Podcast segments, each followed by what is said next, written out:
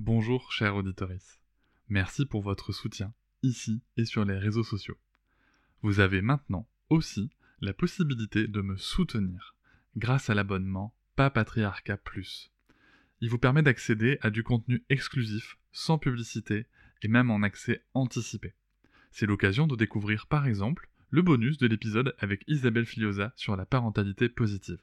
Rendez-vous sur le lien en description du podcast. Avec quelqu'un qui a dit que je peux pas jouer aux poupées et après j'ai pleuré. Bienvenue sur Papatriarcat, le podcast qui réfléchit la parentalité au XXIe siècle en essayant de l'affranchir du modèle patriarcal. Bienvenue dans ce nouvel épisode de mon podcast Papatriarcat. Je suis votre hôte, Cédric, et aujourd'hui nous avons un invité spécial. Il s'agit de Peter Gray, qui va partager avec nous des recherches fascinantes sur l'implication ou même la surimplication parentale et plus largement des adultes sur nos enfants. Peter Gray est un psychologue du développement et il est directeur de recherche au Boston College. Après avoir obtenu son doctorat en biologie à l'université Rockefeller en 1972, il a été professeur au département de psychologie du Boston College de 1972 à 2002. Il est connu pour ses critiques du système éducatif traditionnel et est invité régulièrement à intervenir auprès de groupes de parents, d'éducateurs ou de chercheurs. Il s'oppose aux méthodes actuelles d'éducation qui, selon lui, infligent des dommages psychologiques aux enfants. Je vous recommande d'ailleurs chaudement son livre Libre pour apprendre, qui vient de sortir alors en format poche, euh, et c'est édité chez Actes Sud en France. Il a été pour moi une base de compréhension et d'application des apprentissages libres et autonomes pour ma fille lorsqu'elle était en instruction en famille. Dans cet épisode qu'on a appelé Laissons jouer les enfants seuls, nous allons aborder un article coécrit par Peter Gray qui explore l'effet inhibiteur des parents sur leurs enfants, même en l'absence d'instruction explicite. Nous discuterons également des effets néfastes de la surveillance constante et du manque de liberté dans le développement des enfants. Nous aborderons les changements observés au fil des décennies, notamment une diminution continue de la liberté des enfants de jouer de manière indépendante et d'être responsables de leurs actions, l'évolution dont les enfants se rendent à l'école par exemple, ou encore l'évolution des emplois à temps partiel qu'ils peuvent exercer. Nous discuterons des conséquences de ces changements sur le bien-être mental des enfants et des adolescents. Toutes ces activités seront d'ailleurs dans cet épisode nommées activités indépendantes. Enfin, Peter Gray proposera des solutions pour encourager le jeu autonome et la socialisation des enfants dans leur quartier notamment. Il partagera des exemples de réussite où les voisins se sont réunis pour organiser des moments de jeu en plein air, permettant aux enfants de se faire de vrais amis et de vivre des expériences enrichissantes seuls. Démarrons tout de suite avec cette première question. Peter Gray, est-ce que vous pouvez nous expliquer en quelques mots ce qu'est le bien-être des enfants et surtout pourquoi c'est important? Je vous souhaite une bonne écoute. Le bien-être des enfants, euh, évidemment, ça signifie que les enfants sont heureux et qu'ils se sentent bien dans leur vie, qu'ils ne sont ni déprimés ni trop anxieux. Ah, bien entendu, c'est important parce que si on fait attention aux gens, eh bien, on veut que tout le monde soit en bonne santé mentale. Et c'est très triste quand quelqu'un se sent déprimé, se sent anxieux ou bien pense que la vie ne vaut pas la peine d'être vécue.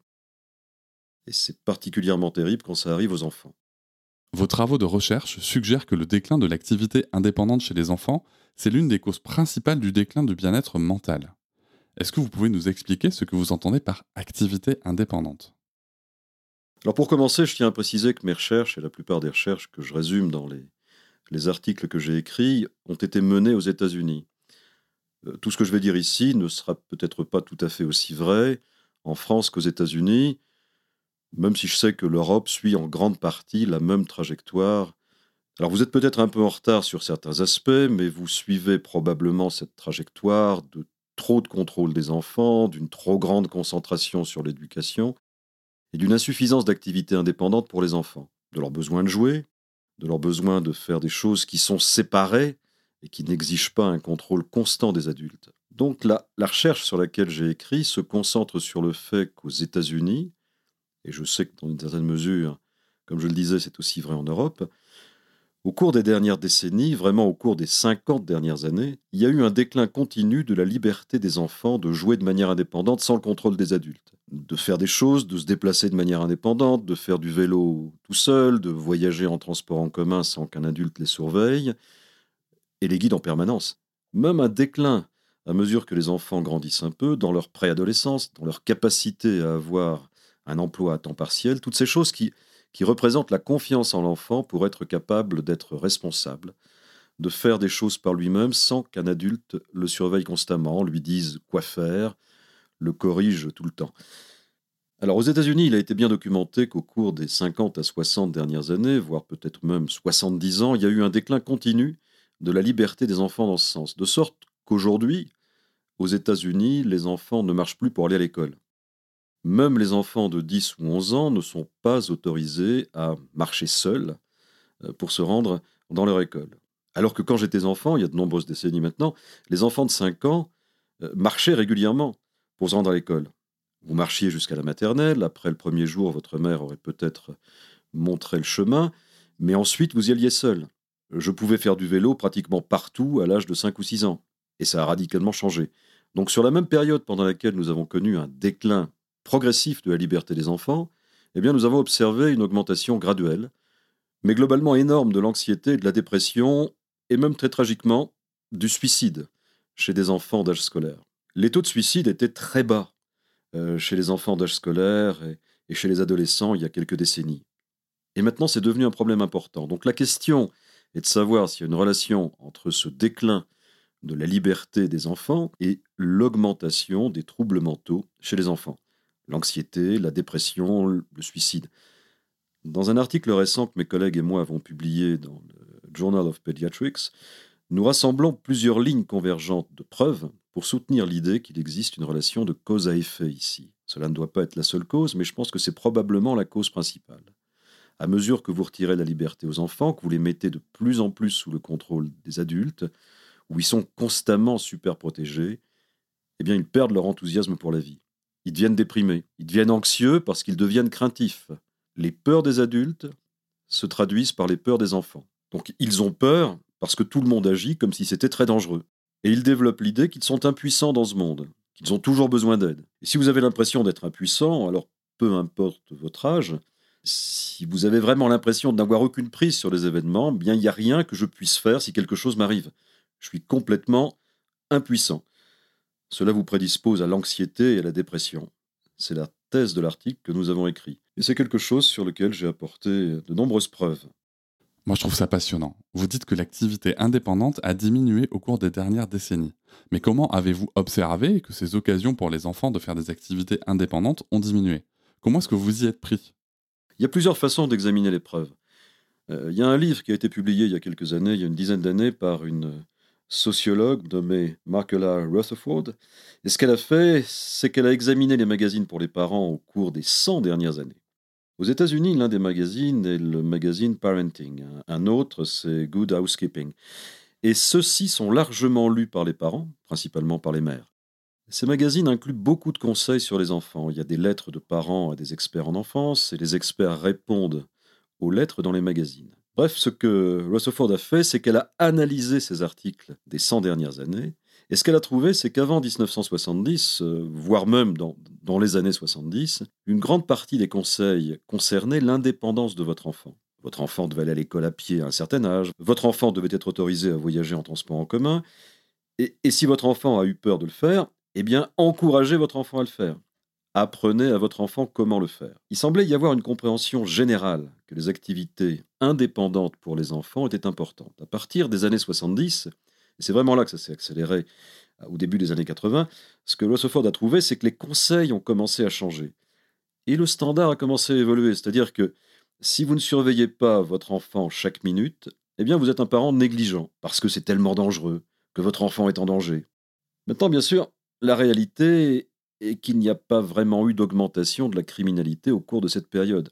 Mais il y a eu une certaine augmentation de la circulation dans certains quartiers. Mais la relation entre la circulation et à quel point les gens sont surprotecteurs n'est pas si étroite. Donc ce qui s'est passé, c'est que nous avons changé notre attitude euh, relative à ce qu'est un parent raisonnable. La croyance dans le passé était que les enfants avaient besoin de leur espace et de leur temps, et les adultes de leur espace et de leur temps également. Chaque parent disait autrefois sortez de la maison. Pour une raison principale, du, moins aux États-Unis, les maisons étaient plus petites à l'époque et elles sont plus grandes maintenant. Aussi, les gens avaient plus d'enfants à l'époque qu'ils n'en ont maintenant. Ils ne voulaient pas que leurs enfants traînent autour de la maison. Donc sortez de la maison, sortez de la maison. C'est ce que disait chaque maman. En fait, elle voulait dire laissez-moi respirer. Et il y avait toujours des enfants dehors. Le taux de natalité était plus élevé, ce qui est l'une des raisons pour lesquelles il y avait beaucoup d'enfants à l'extérieur. Donc si vous alliez dehors et que vous trouviez des enfants avec qui jouer, eh bien il n'y avait aucune attente de la société qui ait des adultes là-bas dehors pour vous surveiller et vous dire comment jouer. Et c'était ça une enfance normale. Et c'était une enfance normale non seulement aux États-Unis dans les années 50, 60, 70, mais aussi dans le monde entier, à travers le temps. Une enfance normale impliquait beaucoup de temps pour être avec d'autres enfants, pour jouer avec d'autres enfants, pour faire des choses avec d'autres enfants, voir des activités. Dans certains cas, travailler avec d'autres enfants sans une supervision adulte directe de ce que vous faites. Et ça faisait partie de grandir. Donc cette analyse, c'est une première preuve. Une autre preuve, il y a eu des enquêtes menées aux États-Unis et encore plus en Europe, en fait, sur ce qu'on appelle la, mobilité indépendante des enfants, où l'enquête demande aux parents qu'est-ce que vous permettez à vos enfants de faire indépendamment, en autonomie? Est-ce que votre enfant peut aller à l'école tout seul ou avec des amis, ou est-ce que vous devez les conduire? Ou les envoyer à l'école en bus scolaire Est-ce qu'ils ont le droit d'aller à pied ou à vélo à l'école tout seul? Est-ce qu'ils ont le droit d'utiliser les transports en commun seuls? Et donc, il y a eu ces enquêtes, et au fil du temps, dans une grande partie de l'Europe et aux États-Unis, de plus en plus de parents disent non, mon enfant n'est pas autorisé à le faire. Donc on a là un autre indicateur permettant de mesurer l'indépendance de l'activité. J'ai mentionné que les emplois à temps partiel sont une activité indépendante. Quand j'étais enfant, j'avais un parcours de distribution de journal quand j'avais 11 ans. Euh, j'avais ma route de distribution du journal à domicile. Puis à l'âge de 13 ans, j'habitais dans, dans une ville de, de, Dulles, euh, au, Minnesota. J'avais un emploi après l'école dans une entreprise de publication. Je faisais des livraisons à pied ou à vélo dans la ville de Dulles et je nettoyais l'atelier par la suite. C'était un vrai travail. On, on, me payait le salaire minimum, mais on me payait. J'étais fier de cela. Euh, j'avais 13 ans et j'avais un, vrai travail. J'avais l'impression d'être employable. Je n'avais pas vraiment peur du monde parce que je savais que je pouvais gagner de l'argent. Et cela m'a donné un sentiment de fierté et un sentiment d'indépendance. Et bien de nos jours, du moins aux États-Unis, les enfants de cet âge-là ne peuvent plus obtenir ce genre d'emploi. Et même les adolescents plus âgés ne sont en général pas autorisés à obtenir ces emplois. On dirait que l'école est tout pour les enfants. Or, à l'école, vous êtes totalement micromanagé. On vous dit constamment quoi faire. Vous êtes sans cesse surveillé et dirigé. Et du coup, ce sont ces activités indépendantes qui déclinent, voire disparaissent, de l'enfance de nos enfants. C'est super intéressant parce que d'un côté, on a le travail des enfants qui peut bien entendu poser problème en tant que tel, et de l'autre, on a aussi le fait que ça peut être une source d'indépendance. Et quand j'entends votre histoire, je pense que vous avez vous-même beaucoup gagné en confiance en vous par ce biais-là. Oui, et, et je suis pas par nature une personne vraiment audacieuse. Mais être capable de faire ces choses et de les faire progressivement, passer d'un parcours de livraison de journal, ce qui était très courant chez les enfants, à tondre la pelouse, euh, toutes ces sortes d'activités, de, garder les enfants aussi. À cette époque, même si j'étais un garçon, je pouvais faire du babysitting. J'étais donc embauché comme babysitter par des familles qui me connaissaient et connaissaient ma famille. Donc il y avait beaucoup de choses que je pouvais faire, dont j'avais un peu, pour être honnête, un peu peur. Mais c'était bon pour moi de le faire, de surmonter cette peur et, et en fait de développer ma confiance en moi. Si j'avais pas eu ces compétences, j'aurais probablement grandi en ayant peur du monde. Comme les enfants grandissent aujourd'hui, parce qu'en fait c'est ça. Je suis psychologue évolutionniste, ce qui signifie que je regarde le comportement humain du point de vue de nos impulsions et de nos instincts naturels. Et une façon de penser à pourquoi nous, les êtres humains, avons une période de l'enfance et de l'adolescence aussi longue avant de devenir adultes, eh c'est parce qu'il faut du temps pour acquérir les compétences, les capacités et la confiance nécessaire pour être euh, un adulte indépendant. Donc le, but de tout ça, en fait, c'est, du point de vue de l'évolution de l'enfant, c'est de devenir de plus en plus indépendant. À mesure que vous vieillissez, vous prenez de plus en plus de responsabilités vous-même, sans avoir besoin d'être aidé de manière directe, sans avoir besoin que quelqu'un se tienne constamment au-dessus de vous en vous disant exactement comment faire, sans avoir besoin de sentir en permanence que vous avez besoin d'être protégé par un adulte qui vous suit tout le temps. Ça fait partie du processus de grandir. Et cela doit se traduire progressivement. À l'âge de 4 ans, il y a certaines choses que vous pouvez faire que vous ne pouviez pas faire à 3 ans. À 6 ans, il y a encore plus de choses que vous pouvez faire. À 10 ans, encore plus. À l'adolescence, il y a la de nouvelles. Enfin, vous êtes adulte et vous avez l'impression que vous pouvez maintenant prendre la responsabilité de votre vie. Vous n'avez donc pas besoin d'être protégé par vos parents de la même manière qu'un enfant plus petit qui est protégé. Donc c'est ce que nous avons détruit c'est cette opportunité de grandir en devenant de plus en plus autonome, de plus en plus indépendant à mesure que l'on vieillit. Quels sont les effets immédiats des activités indépendantes sur le bonheur des enfants? On parle ici de confiance en soi, certes, mais est-ce qu'il y a d'autres effets immédiats? Tout d'abord, le, le- le jeu en lui-même, c'est- du bonheur, vous êtes d'accord avec ça? Ah oui, tout à fait, oui. C'est ça le jeu, c'est jouer. Quand on demande aux enfants, il existe effectivement de, de telles études, euh, comme si nous en avions besoin d'ailleurs. Il- existe des études où vous demandez aux enfants ce qui les rend heureux. Euh, vous leur demandez de vous faire des dessins s'ils sont jeunes, ou bien de dessiner des, images plus élaborées de ce qui les rend heureux. Et ce qu'ils dessinent, ce sont des images de jeu, des images où ils parlent de jeu. Demandez à n'importe quel enfant ce qui le rend heureux, et c'est le jeu. Le jeu rend heureux. Le jeu, c'est vraiment faire ce que vous aimez faire faire ce que vous voulez faire. Et aussi, si vous demandez aux enfants de vous parler de jeu, ce que vous découvrez rapidement, c'est que la plupart des enfants voient le jeu comme quelque chose qu'ils font eux-mêmes. S'il y a un adulte qui le dirige, s'il y a un adulte qui dit d'accord, maintenant nous allons tous jouer à ça, alors les enfants ne le voient pas vraiment comme du jeu. Et d'ailleurs, ce n'est pas vraiment du jeu. La façon dont je définis le jeu et la façon dont de nombreux chercheurs sur le jeu définissent le jeu, c'est que le jeu est une activité initiée et dirigée par les joueurs eux-mêmes, en l'occurrence ici par les enfants eux-mêmes. Si cela est initié et dirigé par quelqu'un d'autre, eh bien c'est plus vraiment du jeu. Et les enfants ressentent aussi cela. Ce n'est pas vraiment du jeu s'il y a un adulte euh, qui leur dit euh, comment faire ou quoi faire, ou les corrige s'ils ne le font pas correctement, et, et ainsi de suite. Donc le jeu est ce qui rend les enfants heureux, mais le jeu dans ce cas est une activité indépendante. Donc si vous retirez le jeu, vous retirez une source immédiate de bonheur. Et immédiatement, les mesures de la santé mentale montrent eh bien, que cette santé est affectée. Car si vous n'êtes pas heureux, votre santé mentale n'est pas bonne. En plus de cela, le, jeu et, et d'autres formes d'activité indépendantes renforcent la confiance en soi. Ils construisent ce que les chercheurs appellent un locus de contrôle interne, un sentiment que je peux résoudre des problèmes, je peux faire des choses par moi-même. Je ne suis pas seulement une victime des circonstances ou de personnes plus puissantes, j'ai du pouvoir moi-même et je peux faire quelque chose. Et cette confiance, elle vous aide à faire face aux obstacles de la vie. Donc, vous êtes dehors et quelque chose se passe mal. Peut-être que les gens vous insultent, vous taquinent, que sais-je. Si vous avez ce locus de contrôle interne, cette confiance interne, eh bien, vous ne vous effondrez pas nécessairement à cause de cela. Mais si vous n'avez pas développé cette confiance en vous, alors vous devenez une victime. Alors tout ce qui est négatif dans ces expériences, eh bien, ça vous fait vous, vous sentir très mal. Vous avez l'impression que, oh mon Dieu, les gens me détestent, et que la vie ne vaut pas la peine d'être vécue, et, et ainsi de suite.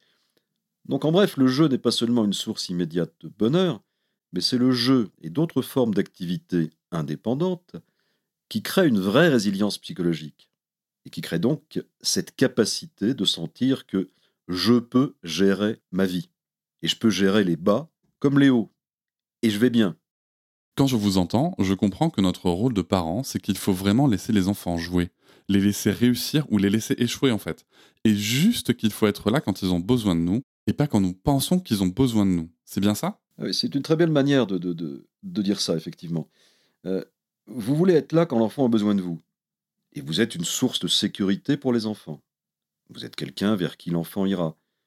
Et, et une chose que je pense être vraie, si vous faites confiance à votre enfant et si vous permettez à votre enfant de faire les choses qu'il sait euh, savoir faire et qu'il a envie de faire, votre enfant est encore plus susceptible de venir vers vous quand il aura vraiment besoin de vous. Si vous êtes constamment sur son dos, alors son objectif sera de vous éviter. Mais si ça n'est pas le cas, et qu'il réalise que vous les respectez, que vous respectez leur indépendance, alors ils sont plus susceptibles, quand ils ont vraiment, besoin de vous, de, de venir vous voir et de vous dire Hé, j'ai un problème, tu peux m'aider à faire ça? Je me demande si cette attitude de surprotection que nous pouvons avoir n'est pas aussi une source d'anxiété pour nous, parents. Vous voyez ce que je veux dire? Parce qu'en France, on parle beaucoup du fait que le rôle du parent devient de plus en plus difficile. Mais peut-être que ces attitudes sont aussi néfastes pour nous-mêmes en tant que parents. Absolument. Je pense que oui. Nous nous sommes emparés d'un tel fardeau quand nous pensons que nous devons être tout pour nos enfants, en particulier les, mères, mais aussi les pères dans une certaine mesure. Peut-être qu'en France, les pères jouent un rôle plus important qu'aux États-Unis, je ne sais pas. Les, pères parlent beaucoup du fait d'être de meilleurs parents. Nous essayons, mais ils n'ont pas vraiment réussi. Ce sont toujours les mamans qui font la plupart des choses aux États-Unis. Donc les mamans assument tout ce fardeau. C'est pas suffisant d'aimer votre enfant, de, de, le nourrir, de le loger. Vous devez être aussi le camarade de jeu de votre enfant. Vous devez amener votre enfant partout. Vous devez constamment protéger votre enfant. Et, si votre enfant bouge, c'est vous qui devez le déplacer. Sinon, vous avez l'impression d'être un mauvais parent si vous n'êtes pas constamment en train de le faire. Vous êtes censé parler à votre enfant tout le temps. C'est un peu comme si les parents étaient le seul monde social pour l'enfant, ou, bien peut-être les, parents et aussi les enseignants à l'école. Et parce que nous avons séparé les enfants de la culture des pères, c'est vraiment à travers l'histoire que les enfants parlent principalement avec d'autres enfants. C'est comme ça qu'ils l'ont appris. Ils vivent principalement la vie sociale avec et à travers d'autres enfants. Ce sont vraiment les autres enfants qui socialisent les enfants. Ce ne sont généralement pas les parents qui le font. Donc les enfants sont dehors, ils, bénéficient de toutes ces expériences sociales, ils, apprennent et, ils interagissent et ils grandissent. Et, les parents n'ont rien à voir avec ça. Mais maintenant, il, y a de moins en moins d'opportunités euh, d'avoir ce type de comportement. Et donc les parents ont l'impression qu'ils doivent être tout. Ils doivent être le partenaire de conversation de l'enfant, son partenaire de jeu, son moyen de transport, car l'enfant n'est pas autorisé à aller où que ce soit euh, tout seul. Et donc ça devient un gros fardeau. Je suis pas surpris. J'ai écrit un, article sur un blog il y, a, quelques jours dans lequel la première phrase était euh, Je ne suis pas surpris que le taux de natalité diminue. Si j'étais une jeune femme, et je dis, euh, puis j'ai fait une réserve et je dis Je ne suis pas une jeune femme, je suis un vieil homme, mais on peut imaginer que je serais très réticente à avoir un enfant en raison de tout le fardeau que ça va apporter à ma vie. Bien plus que de donner naissance un enfant et de m'occuper de lui pendant quelques années et de le voir grandir, alors c'est comme un fardeau qui va peser pendant 20 ans. Et c'était pas comme ça auparavant. J'adore ce que vous dites. Je pense que c'est hyper important pour les enfants comme pour les parents. Alors merci, merci d'avoir dit tout ce que vous avez déjà dit. Dans votre article, vous mentionnez également que les lycéens qui ont un petit job à temps partiel se sentent plus indépendants et plus heureux. Est-ce que vous pouvez expliquer pourquoi c'est le cas? Parce que d'accord, on a parlé de ces activités indépendantes, mais alors peut-être qu'ils pourraient se sentir tristes parce qu'ils doivent aller travailler pour gagner de l'argent parce que la situation familiale n'est pas facile. Il y a ça aussi, non? C'est une bonne question. Il y a plus d'un siècle, en, en fait, que les États-Unis et une grande partie de l'Europe ont décidé que le travail des enfants devait être aboli. Le travail des enfants à temps plein, j'entends. Et c'était une bonne décision. Nous avions des enfants qui travaillaient dans des ateliers misérables, euh, qui travaillaient dans des mines de charbon, de, de jeunes enfants qui avaient des emplois dangereux, et leur espérance de vie était limitée par le travail. Et il était très important de libérer les enfants de ce travail. Dans un certain sens, le travail des enfants a endossé une réputation plutôt mauvaise. Si vous lisez Dickens ou que vous lisez la littérature du 19e siècle, euh, vous en avez plein d'exemples. Et l'un des progrès qui restait à faire, c'était de permettre aux enfants d'aller à l'école. Et, et en même temps, l'école était attendue, elle est même devenue obligatoire. Nous avons dû dire que vous ne pouviez pas avoir d'enfants employés à temps plein, car ils devaient être libérés pour aller à l'école. Et c'était une partie de ce processus. Bien sûr, maintenant, l'école est devenue un travail à temps plein. Et je connais même des enfants qui préféreraient travailler dans une usine plutôt que d'aller à l'école. C'est là toute l'ironie de la situation. Nous avons libéré les enfants du travail à temps plein pour qu'ils puissent aller à l'école, et maintenant nous avons fait de l'école une activité laborieuse et presque un travail à temps plein.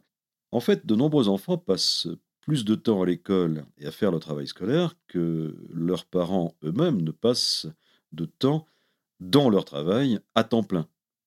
Et c'est un travail fastidieux, sédentaire, malsain pour les enfants. C'est ce qu'est l'école. Il y a donc une ironie là-dedans. Et pour revenir vraiment à votre question, je pense que de nombreux jeunes cherchent un équilibre. Ils ne veulent pas travailler à temps plein. Ce serait pas sain pour eux d'avoir une activité professionnelle à temps plein. Ce qu'ils veulent, c'est un travail qui leur donne un sentiment de responsabilité et qui leur permette aussi de gagner de l'argent. Lorsqu'un enfant gagne son propre argent, c'est tout à fait différent que quand les parents le lui donnent. C'est moi qui ai gagné ça. J'ai fait cet argent et je peux le dépenser euh, comme je veux. Et mes parents ne peuvent pas me dire comment dépenser cet argent. Je peux aussi l'économiser si je veux. Je peux acheter des bonbons si je veux. Je peux. J'utilisais mon argent, mon argent de livraison des journaux, pour acheter du matériel de pêche, parce que j'étais passionné par la pêche à l'époque. Donc cela vous donne un, sentiment d'indépendance.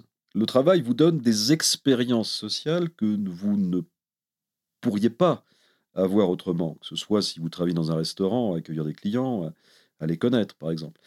Si vous travaillez comme moi je l'ai fait pour une imprimerie, eh bien ça vous permet de connaître les- les adultes qui y travaillent, de savoir à quoi ils ressemblent, euh, à les connaître aussi en tant que, vraies personnes dans le monde réel.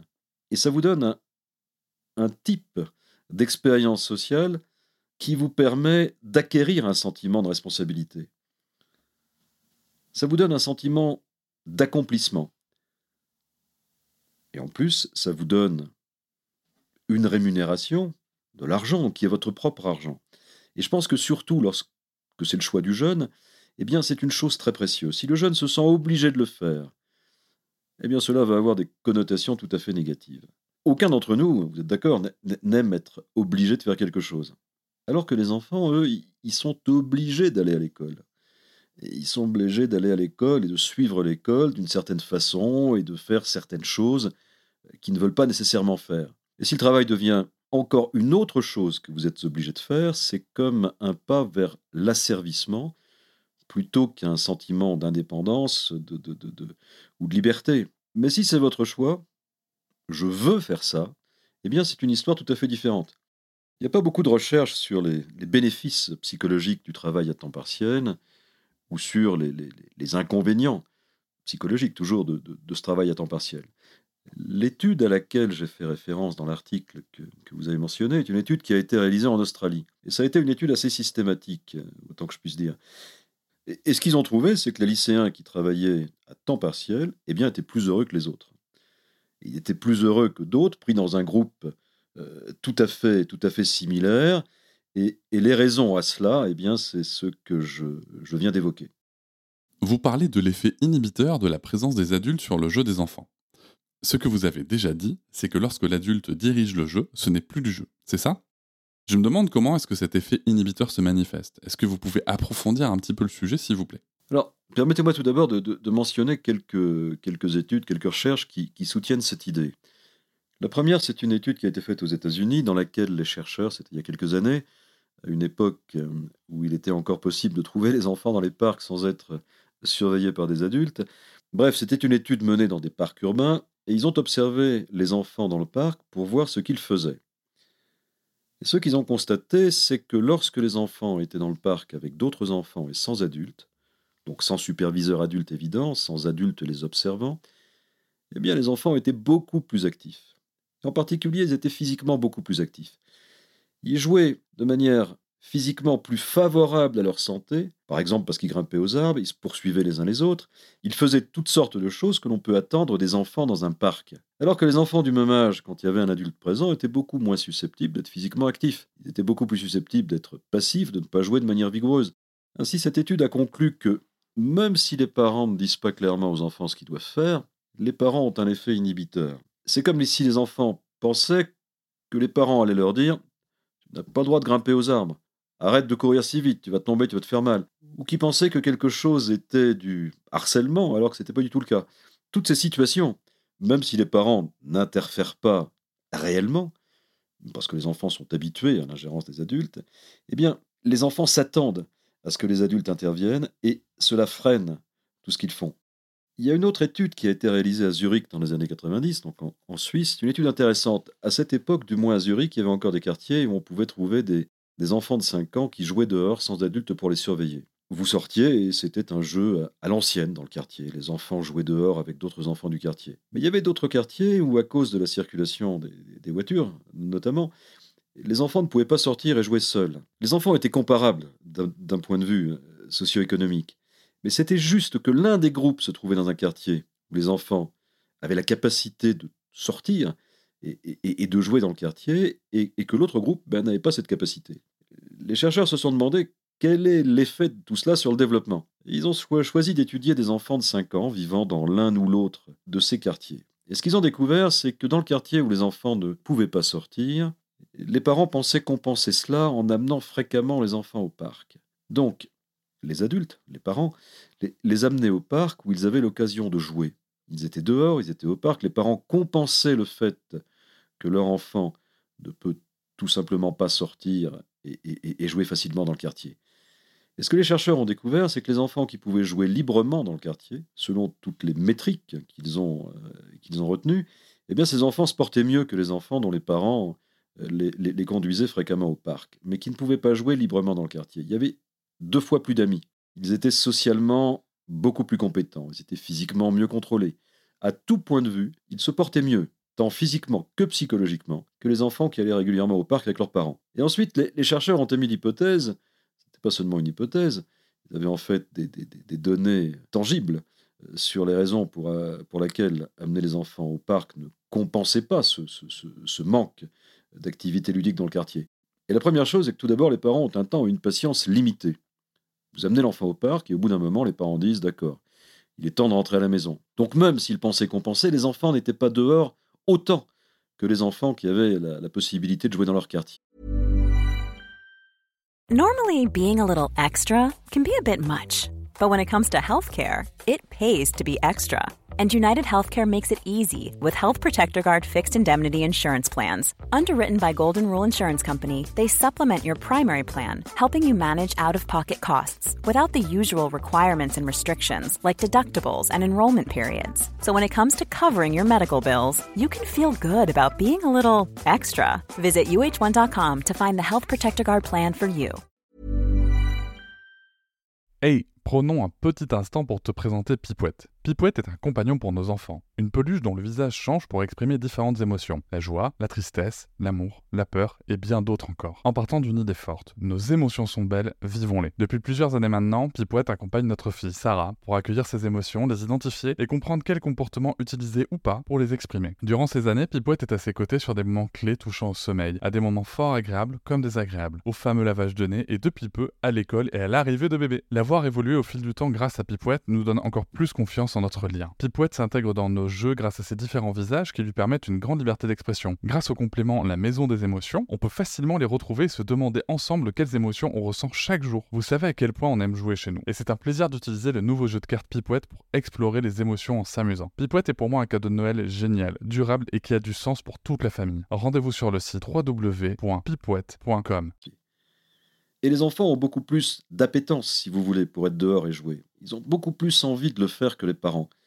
Deuxièmement, le, jeu dans le quartier était qualitativement très différent du jeu au parc. Dans le quartier, ils jouaient tout le temps avec des gens qu'ils connaissaient. Ils se faisaient des amis, ils savaient comment jouer.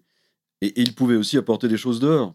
Ils pouvaient sortir de l'équipement, ils avaient leur trottinette, ils avaient des, des, des, des clous, des marteaux, des planches, euh, si vous voulez bricoler. Il y avait de nombreuses façons de jouer. Au parc, c'était beaucoup plus limité. Tout ce que vous pouviez faire, c'était jouer sur les équipements de jeu. Il n'y avait pas grand-chose d'autre à faire. Et les gens là-bas étaient un groupe d'enfants différents à chaque fois. Donc, c'est beaucoup plus compliqué de se faire des amis de cette façon. Et il faut du temps pour savoir comment jouer avec quelqu'un de manière réellement ludique et, agréable. Donc le jeu était qualitativement très différent. Vous aviez moins de chances de vous faire des amis en faisant cela. Et même si vous veniez régulièrement, il y avait beaucoup moins de variété dans, les jeux qui, euh, qui se proposaient à vous. Il y avait moins d'opportunités pour le jeu imaginatif, moins d'opportunités pour euh, construire des jeux. Tout ce que vous pouviez faire, c'était vous balancer sur des balançoires, glisser sur le toboggan, euh, creuser dans le bac à sable. Donc tout ça fait qu'il n'était pas surprenant que le fait d'aller au parc ne compense pas du tout le jeu libre dans le quartier. Donc, voilà quelques-unes des, évidences empiriques qui, euh, qui soutiennent ce point. Quelles sont les évolutions sociétales dans la garde des enfants qui ont contribué à la baisse du bien-être mental? Alors, je pense qu'il y a eu plusieurs changements sociaux. Encore une fois, je parle principalement des, États-Unis, d'où proviennent mes, mes observations et mes, et mes conclusions.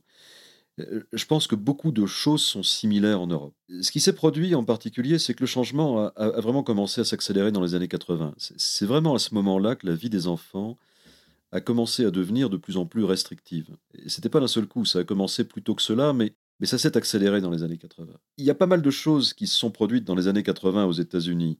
Et, dans une certaine mesure, ça, a aussi pu se produire dans le monde entier. Tout d'abord, l'école a commencé à devenir beaucoup plus importante qu'auparavant, et elle est surtout devenue plus oppressante, si vous permettez d'utiliser ce, mot. Aux États-Unis, il y a un livre qui a été publié en, en 80 euh, et qui est fondé sur la thèse selon laquelle les États-Unis étaient en train de perdre du terrain par rapport en particulier à la Chine. Nous avions peur de la Chine, on craignait que la Chine ne dépasse les États-Unis en termes d'éducation, que leurs enfants apprennent plus que les nôtres, et, que cela représentait un risque euh, national.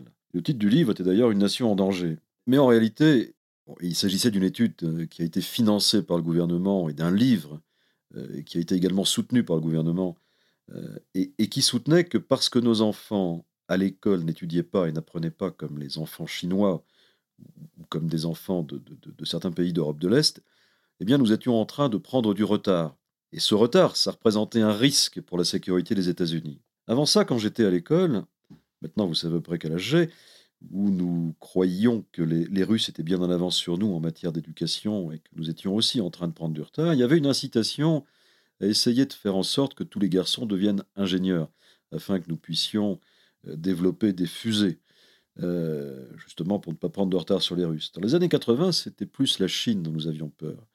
Le système éducatif en Chine était meilleur que le nôtre, et il nous dépassait dans les tests internationaux. Vers cette époque, on a, commencé à avoir ces tests internationaux, les tests PISA. Et les Asiatiques de l'Est ont toujours obtenu des scores plus élevés que les Américains. Nous devions donc faire quelque chose euh, à ce propos. Il faut savoir que auparavant, avant cette prise de conscience des mesures de ces tests, les écoles étaient en grande partie gérées localement. Euh, les conseils scolaires locaux pouvaient prendre des décisions sur l'éducation, les enseignants avaient beaucoup d'autorité dans leur propre classe concernant ce qu'ils faisaient, les programmes et la manière dont ils enseignaient. Les enseignants sont généralement des gens gentils, ils aiment les enfants, c'est pourquoi ils deviennent enseignants. Et donc pour la plupart, l'éducation était centrée sur l'enfant. Et, les enseignants comprenaient que les enfants avaient besoin de sortir. Et, il y avait beaucoup de récréation. Je me souviens que les enseignants disaient Je vois que vous êtes tous agités, prenez une pause, euh, allez courir, allez dehors, etc. Les enseignants pouvaient ajuster ce qu'ils enseignaient en fonction de l'intérêt et de la concentration des enfants, au moins dans une certaine mesure. Ils n'étaient pas strictement liés à un programme gouvernemental. Et cela dépendait, dans une certaine mesure, euh, eh bien, des enseignants que vous aviez en face de vous. La plupart d'entre eux étaient, gentils, mais vous pouviez parfois tomber sur un enseignant euh, plus, plus désagréable, voire méchant, et alors c'était terrible. À partir des années 80, une idée qui s'est développée, c'était que les enseignants euh, peuvent ne pas être des gens de confiance. Les enseignants doivent donc être informés exactement de ce qu'ils vont enseigner. Ils ont commencé à être évalués en fonction des scores obtenus dans les tests par les enfants de la classe. Ainsi, le travail de l'enseignant a commencé à consister à augmenter les scores obtenus à ces différents tests. Et cette routine de, tests, euh, qui est quand même l'une des choses les plus, les plus ennuyeuses, les plus rébarbatives qu'on puisse imaginer, a été réduite. Et la réussite à ces tests est devenue un objectif. Et on croyait ainsi que les enfants devaient passer plus de temps à faire des fiches de travail et à étudier. Alors que dans les années 70, il n'y avait presque pas de devoirs pour les enfants, et eh bien à partir des années 80, il y en a eu de plus en plus, dès l'école primaire. Donc vous aviez ce phénomène selon lequel même les jeunes enfants apportaient des livres et des fiches de travail à la maison. L'école ne se terminait pas lorsque la journée scolaire à l'école se terminait. Vous rentriez chez vous et vous faisiez vos devoirs. Et avec le temps, les parents étaient censés s'assurer que les enfants faisaient correctement leurs devoirs. C'était comme si vous étiez blâmé en tant que parent si votre enfant ne faisait pas ses devoirs. C'était de votre faute. Donc encore une fois, ça mettait encore plus de pression sur les parents, et, vous étiez d'ailleurs convoqué par l'école si votre enfant ne faisait pas ses devoirs. Et on vous rappelait que votre enfant ne faisait pas son travail, ce que ça voulait dire, le message qui était passé, c'est que vous ne faisiez pas votre travail de parent en ne mettant pas votre enfant à son bureau euh, pour qu'il fasse euh, ses devoirs de classe. Donc ça change la relation entre enfant et parent. Le, parent est maintenant un, enseignant assistant et un contrôleur euh, du respect des règles scolaires. Donc on voit que le parent n'est plus seulement un défenseur aimant euh, de son enfant. Et ça a joué un grand rôle. Ça a changé la façon dont les parents envisagent la parentalité. Ça a changé la quantité de temps que les enfants ou dont les enfants disposent en liberté, tout simplement parce qu'ils passent plus de temps à travailler à l'école. Aux États-Unis, l'école non seulement a supprimé la récréation, mais également elle a prolongé l'année scolaire. L'année scolaire est désormais de 5 semaines de plus. Il y a 4 semaines de moins de vacances d'été et une semaine de moins pendant l'année scolaire euh, en tant que telle. Les enfants passent beaucoup plus de temps à l'école et à étudier que par le passé. Cette inflexion, elle date des années 80 et ça n'a cessé d'augmenter depuis. Une autre chose qui s'est passée aux États-Unis, c'est qu'il y a eu quelques cas très médiatisés de, de, jeunes garçons, en particulier euh, dans deux affaires au début des années 80, qui ont été enlevés dans la rue par des étrangers et finalement qu'on a retrouvés assassinés. Ces affaires ont été très médiatisées, en partie, et heureusement parce qu'elles étaient rares. Je veux dire que ce n'est pas quelque chose qui se produit régulièrement. Et c'était dans les actualités, parce que justement c'était quelque chose de rare. Mais leur niveau de médiatisation a fait qu'elles sont devenues un problème tel que tout le monde avait en tête cette image. Si mon enfant est dehors, cela pourrait arriver à mon enfant. Mon enfant pourrait être enlevé. Et donc nous avons développé ce qui est devenu la peur de l'étranger. Les étrangers sont dangereux et en particulier les hommes. Auparavant, je pouvais aller regarder les enfants dans le parc. Et, puis, soudainement, je suis devenu suspect si j'étais là. Un homme seul regardant des enfants jouer dans un parc. Pourquoi m'intéressais-je aux enfants dans le parc? Bah, Tout simplement parce que c'était une partie de ma, recherche. Et, et j'ai commencé à sentir que je ne pouvais plus facilement le faire. L'attitude envers moi a complètement changé. Les étrangers, au lieu d'être des personnes amicales à qui vous demanderiez votre route si vous étiez perdu, sont devenus des personnes à qui vous n'êtes plus censé parler et vis-à-vis desquels vous êtes censé être méfiant. Notre société a donc changé. Et en même temps, il y a eu toute une campagne de, sensibilisation avec des, annonces scandées euh, à la radio et à la télévision aux États-Unis qui disaient Savez-vous où se trouve votre enfant en ce moment? Et l'implication de tout cela, c'était que si vous ne savez pas où se trouve votre enfant, ça signifie que vous êtes un parent négligent. Ils n'ont pas dit comme ça, mais c'était l'implication directe. Donc cette attitude selon laquelle vous envoyez votre enfant dehors, que vous le laissez libre, eh bien ça a commencé à sérieusement changer dès les années 80. Et cette dynamique n'a fait que s'accroître avec le temps. Je pense qu'il y a eu d'autres changements sociaux qui ont eu lieu. Entre autres, nous avons commencé à avoir moins d'enfants. Et donc simplement le nombre d'enfants dans n'importe quel quartier euh, donné a, diminué. La probabilité pour que vous ayez simplement des amis dans le quartier a diminué. Nous sommes également entrés dans un monde où, les femmes travaillaient à l'extérieur du foyer tout comme les hommes.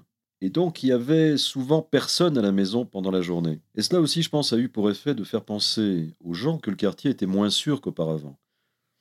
Dans le passé, les enfants jouaient dans le quartier, mais il y avait des mamans à la maison, qui regardaient par la fenêtre, qui savaient qui étaient les autres mamans, et les enfants connaissaient les autres enfants. Donc il y avait ce sentiment, vous savez qui sont vos voisins, vous savez que vos voisins aideront, voire sauveront votre enfant s'il y a un souci. En bref, il y, avait de la sécurité dans le quartier et, de la sérénité aussi. Je pense que nous n'avons jamais su quoi faire à ce sujet une fois qu'il n'y avait plus personne à la maison pendant la journée. Et les amis des gens ben, n'étaient plus nécessairement leurs voisins. Euh, leurs amis étaient leurs partenaires de travail qui pouvaient vivre dans une toute autre partie de la ville. Et donc vous êtes arrivé dans un monde que vous ne maîtrisez plus. Si ça se trouve, votre voisin pourrait être un, un prédateur sexuel euh, pour enfants, n'est-ce pas? Vous ne le savez pas parce que vous ne connaissez pas vos voisins. Parallèlement, les, changements dans la société, je ne suis pas du tout en train de dire que ce n'est pas une bonne chose. Je pense que le fait que les femmes peuvent avoir un emploi indépendant, garder de l'argent par elles-mêmes, etc., c'est très bien, alors qu'auparavant, elles dépendaient des, hommes. Euh, et les situations étaient dans certains cas tout à fait abusives. Donc ces changements sociétaux tout à fait importants ont contribué à ce qu'on sache de moins en moins quoi faire des enfants. Et, ça, ça n'a pas été pris en compte. Et puis, nous avons eu ce, phénomène des soi-disant euh, enfants clés en main qui rentraient chez eux sans que personne ne soit à la maison. Et ça a aussi commencé à être perçu comme un problème. Alors, qu'est-ce qu'on va faire à ce sujet? Mais on doit trouver une solution. Nous n'avons pas vraiment un bon système de garde d'enfants aux États-Unis. Nous n'avons pas réellement de, possibilité de, de, de garde financée par l'État. Et donc, euh, nous avons commencé à penser, eh bien, ce que nous devons faire, c'est garder les enfants à l'école plus longtemps, là où il y a des adultes qui les surveillent. Nous devons également les placer dans des activités dirigées par des adultes en dehors de l'école, car nous ne voulons pas qu'ils restent euh, tout simplement seuls à la maison. Nous avons toutes ces activités sportives dirigées par des adultes et des cours de toutes sortes auxquels les enfants participent. On pourrait appeler ça des jeux, mais ce n'est pas vraiment des jeux. Euh, tout est dirigé par des adultes. Les enfants, à nouveau, sont micromanagés, comme à l'école. Et donc tout cela, euh, ça résulte du fait qu'il y a eu différents euh, changements sociaux qui ont été compactés dans une période, une période de l'histoire. Je pourrais mentionner qu'aux États-Unis, les années 80 ont marqué une division politique, un changement politique, nous sommes passés d'une attitude politique progressiste et libérale, avec des syndicats de travail assez forts, un système fiscal euh, assez progressif euh, qui maintenait l'écart entre les riches et les pauvres relativement faible.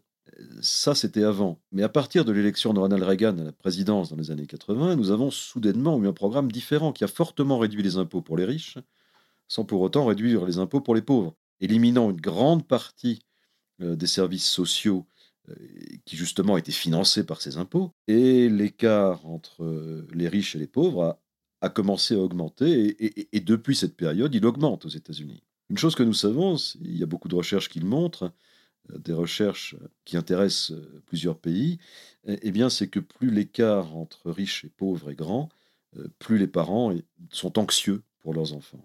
Et la raison de cette anxiété est claire. quand j'étais enfant, ni mon père ni ma mère n'étaient allés à l'université. Il s'agissait de travailleurs de la classe ouvrière, mais ils avaient des emplois décents. Ma mère travaillait même à cette époque. Euh, j'avais une grand-mère qui vivait chez nous et qui s'occupait de nous. Mon père était affilié à un syndicat, il avait un salaire décent, euh, grâce justement au, poids du syndicat, et une certaine sécurité de l'emploi, euh, du moins lorsqu'il il avait son mandat syndical. J'avais des oncles pour eux, la situation était similaire. C'est un monde où vous ne vous inquiétiez pas tant de savoir si vos enfants réussiraient ou non. Il y avait aussi ce sentiment, tant que vos enfants étaient des gens corrects et travaillaient dur, eh bien, ils s'en sortiraient. Mais maintenant, alors qu'il y a plus en plus de, sans-abri euh, aux États-Unis, les gens sont tombés en dessous de ce qu'était la classe ouvrière et la classe moyenne pour beaucoup d'entre eux sombrer dans la pauvreté pure et simple. Et donc vous avez commencé à, ressentir en tant que parent la nécessité de vous assurer que votre enfant va aller à l'université. Et on a développé cette attitude selon laquelle si votre enfant ne va pas à l'université, eh bien il ne trouvera jamais un job décent dans ce nouveau monde. Et cela n'a jamais été vrai auparavant. Il y a beaucoup de gens qui vont à l'université et qui ne peuvent toujours pas trouver d'emploi euh, d'emploi intéressant euh, et d'emploi décent. Mais la croyance a commencé à se répandre que l'université est un passage obligé. Et donc ça signifie que vous devez bien faire à l'école et qu'éventuellement vous devez forcer votre enfant à bien faire à l'école pour qu'il puisse aller à l'université. Parce que c'est la priorité. La priorité de développer donc un CV euh, qui va vous permettre d'entrer à l'université. Et si vous étiez de la classe moyenne supérieure, vous vouliez non seulement que votre enfant aille à l'université, euh, mais vous vouliez aussi euh, qu'il aille dans une université chère et prestigieuse en croyant qu'il serait plus employable s'il allait à Harvard plutôt qu'à l'université d'État locale. De tout ça, il est résulté une pression accrue sur les parents pour que leurs enfants réussissent à l'école et une pression forte sur les enfants pour qu'eux-mêmes réussissent à l'école. Et tout cela, c'est à l'origine de l'anxiété mentale, de la dépression, voire même du, suicide. Ok, ça fait, ça fait beaucoup de choses. Selon vous, quelles sont les principales difficultés à surmonter afin d'accroître les possibilités d'activité indépendante pour les enfants dans notre société actuelle? Je pense que pour les parents, la, principale difficulté consiste à trouver des, moyens, euh, des conditions suffisamment sûres pour permettre à leur enfant d'avoir des activités indépendantes. Qu'est-ce que vous pouvez faire pour créer des opportunités afin que votre enfant joue avec d'autres enfants? Si vous ne pouvez pas simplement envoyer votre enfant dehors, et s'il n'y a pas d'autres enfants dehors, ce qui est souvent vrai, c'est pas vrai partout, mais c'est souvent vrai, pour la plupart des parents, c'est pas une option. Il n'y a tout simplement pas d'autres enfants dehors en train de jouer, et s'ils envoient leur enfant dehors, quelqu'un pourrait même le, signaler à la police. Y a un enfant dehors sans adulte, et la, et la police viendra faire un tour. Si vous êtes pauvre, il y a même des cas d'enfants retirés à leurs parents parce qu'ils jouaient dehors sans surveillance d'un adulte. Donc c'est une situation un peu dramatique. Il y a de nombreuses raisons valables pour lesquelles vous ne feriez tout simplement pas ça. Envoyer votre enfant dehors pour jouer s'il n'y a personne d'autre avec qui il peut jouer, eh bien, euh, ça conduira votre enfant à vouloir rentrer. Euh, il se mettra simplement à utiliser son téléphone portable pour communiquer avec d'autres enfants et, ça devient la seule manière de trouver des amis. Vous devez donc trouver des moyens. Peut-être cela implique-t-il de faire connaissance avec les voisins qui ont des enfants, de se réunir, de discuter de ce que nous pouvons faire dans notre quartier pour rendre possible un vrai jeu de quartier, dans une vraie vie de quartier. Il pourrait y avoir certains moments dans la semaine ou les week-ends où nous enverrions tous nos enfants dehors. Nous dirions simplement de sortir de la maison, de rester dans le quartier, et les autres parents font la même chose. Alors, si vous vous mettez d'accord là-dessus, mais s'il y a néanmoins des parents euh, qui pensent que euh, un groupe d'enfants qui jouent dehors, ça peut ne pas être complètement sûr, eh bien alors il faut faire en sorte qu'il y ait un, parent, ou idéalement un, grand-parent, qui sont souvent plus décontractés et moins enclins à intervenir, eh bien qui soit simplement là pour, surveiller sans intervenir, euh, sans dire aux enfants comment jouer, mais simplement être là pour sécuriser le jeu en extérieur. Il y a des endroits dans lesquels ça a été fait où ça fonctionne. Mais ça nécessite de l'initiative, ça nécessite aussi de trouver quelqu'un qui est, qui est prêt à, faire connaissance avec ses voisins, à leur parler, à leur convaincre que le jeu, c'est vraiment quelque chose d'important pour les enfants. Donc je crois qu'on doit tous faire en sorte que ça soit, ça soit possible et qu'il s'agisse d'une solution que les parents peuvent réellement mettre en œuvre. Une autre solution consiste à travailler avec euh, l'école. Je suis l'un des fondateurs avec euh, Lenore euh, Skenazy, qui a écrit un livre Free Range Kids, euh, fondateur d'une organisation à but non lucratif qui s'appelle Let Grow et qui a été créée aux États-Unis. Et nous travaillons avec les écoles pour introduire le jeu libre réel. La plupart d'entre elles ne sont pas disposées à le faire pendant la journée scolaire, mais de nombreuses écoles sont prêtes à le faire, soit avant, soit après l'école. Et, elles ouvrent la cour de récréation de l'école, la salle de sport, voire certaines salles à, l'intérieur de l'école, pour ce, jeu libre où tous les enfants de l'école sont invités à jouer avec d'autres enfants. Et il y a parfois jusqu'à 150 enfants dans les écoles élémentaires. Et, ça concerne des enfants de, de, de 5 à 11 ans environ, qui jouent tous ensemble, euh, indifféremment, euh, quel que soit leur, âge. Alors habituellement, je parle avec les directeurs d'école ou, ou Léonore le fait, et nous leur expliquons que pendant ce moment de jeu, s'il y a des enseignants qui surveillent, ils ne doivent pas se considérer comme des enseignants à ce moment-là, et qu'ils sont là uniquement pour des raisons de sécurité, un peu comme un, un sauveteur ou un maître nageur sur, sur une plage de l'océan, s'il y a un, un danger, imminent. Sinon, eh bien, ces, enseignants euh, qui surveillent euh, doivent s'abstenir d'intervenir. Le but du jeu est que les enfants apprennent à résoudre les problèmes par eux-mêmes. Euh, cela reste une minorité de petites écoles qui le font, mais il y a probablement quelques centaines d'écoles maintenant euh, qui travaillent là-dessus. Et, et nous recevons des retours extrêmement positifs à ce sujet. Alors les enfants, bien sûr, adorent ça, les parents commencent à comprendre que ça a beaucoup de valeur, les enseignants commencent aussi à comprendre que ça a de la valeur, et in fine, les enfants se font plus d'amis qu'ils n'en avaient avant, et ils se sentent mieux à l'école parce qu'ils ont des amis, et, et qu'ils n'en avaient pas auparavant. Ils ont moins peur des plus grands euh, s'ils sont plus jeunes, parce qu'ils réalisent que ces plus grands sont vraiment sympas et les aident. Il y a une bien meilleure ambiance à l'école, et cette atmosphère qui s'améliore font que les gens se sentent mieux et ils réussissent en fait mieux à l'école. Enseignants comme directeurs d'école sont tout à fait tout à fait satisfaits et, ça semble très bien se passer pour euh, les écoles qui s'inscrivent dans cette, dans cette démarche. Il faut bien dire qu'il n'y a pas toujours suffisamment de ces, ces périodes de, de, jeu et que la plupart des écoles ne, ne, le font que pendant une heure par semaine quand elles, euh, quand elles le font. Alors, certaines écoles commencent à le faire plus, et, et, j'aimerais beaucoup que ça puisse euh, se produire tous les jours, où l'école serait à un certain moment simplement ouverte pour le jeu libre, euh, entre la, fin de la journée scolaire et le retour des, parents euh, qui viennent chercher les enfants en rentrant du travail. Ça résoudrait de nombreux problèmes. Ça offrirait de nombreuses possibilités pour que les enfants de différents âges puissent jouer ensemble à toutes sortes de, jeux, car vous pouvez jouer tant à l'extérieur que dans la salle d'art, dans la salle de sport, etc et les plus âgés joueraient avec les, plus jeunes, et, les gens se découvriraient de bons euh, compagnons de jeu qu'ils verraient, qu'ils verraient tous les jours. Euh, pour moi, ce serait une situation formidable. Je ne connais aucune école qui le fasse de cette manière pour l'instant, mais c'est le début. Le fait qu'un bon nombre d'établissements le fassent au moins une heure par semaine, c'est un bon début, et on voit bien que la solution commence à être adoptée. Autre chose qui se passe aux États-Unis, et je ne sais pas si ça se produit en France ou en Europe en général, mais les bibliothèques commencent à devenir des lieux de jeu, curieusement. Les bibliothèques sont des institutions soutenues par l'État, elles sont par définition des institutions éducatives qui développent l'éducation autodirigée. Et c'est là que vous allez pour trouver des livres et faire des recherches. Mais la fonction traditionnelle des bibliothèques qui consiste à emprunter des bouquins, à rechercher des informations, n'est plus aussi nécessaire qu'auparavant quand nous avons tous accès aux nouvelles technologies. Euh, nous pouvons accéder à la plupart de ce que nous trouvons gratuitement sans avoir à nous rendre à la bibliothèque pour l'obtenir. Mais les bibliothèques, comme toute organisation, veulent continuer à être pertinentes euh, pour la communauté dans ce contexte renouvelé.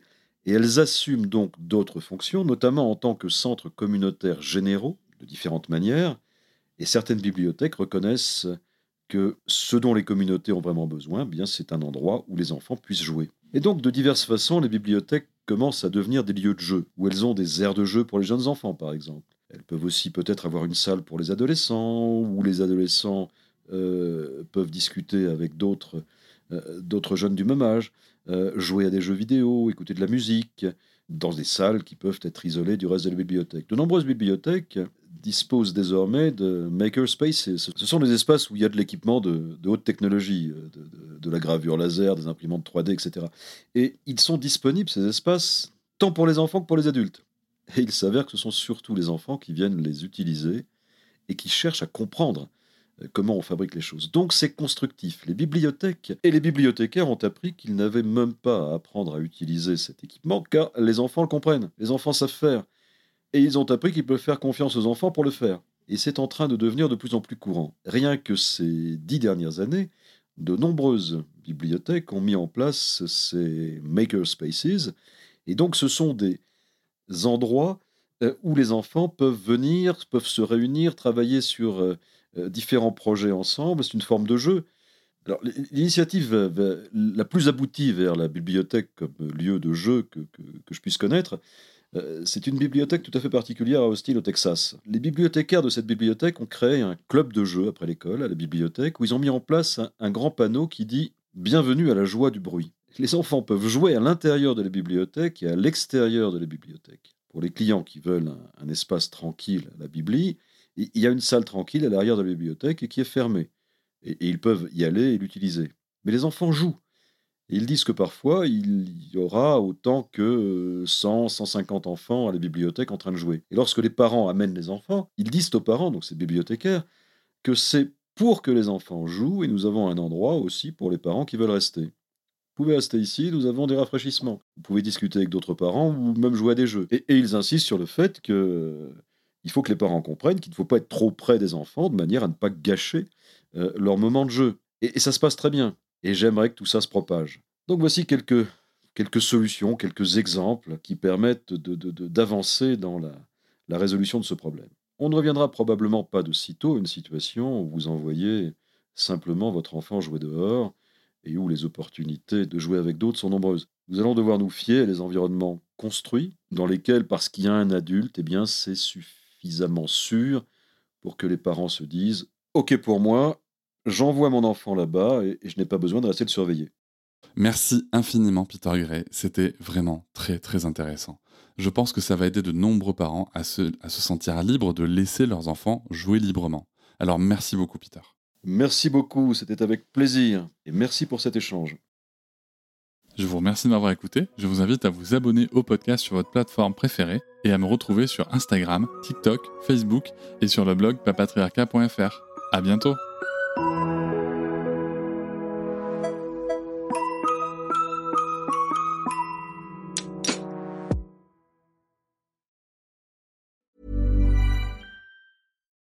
Botox Cosmetic, out of botulinum toxin A, FDA approved for over 20 years. So, talk to your specialist to see if Botox Cosmetic is right for you.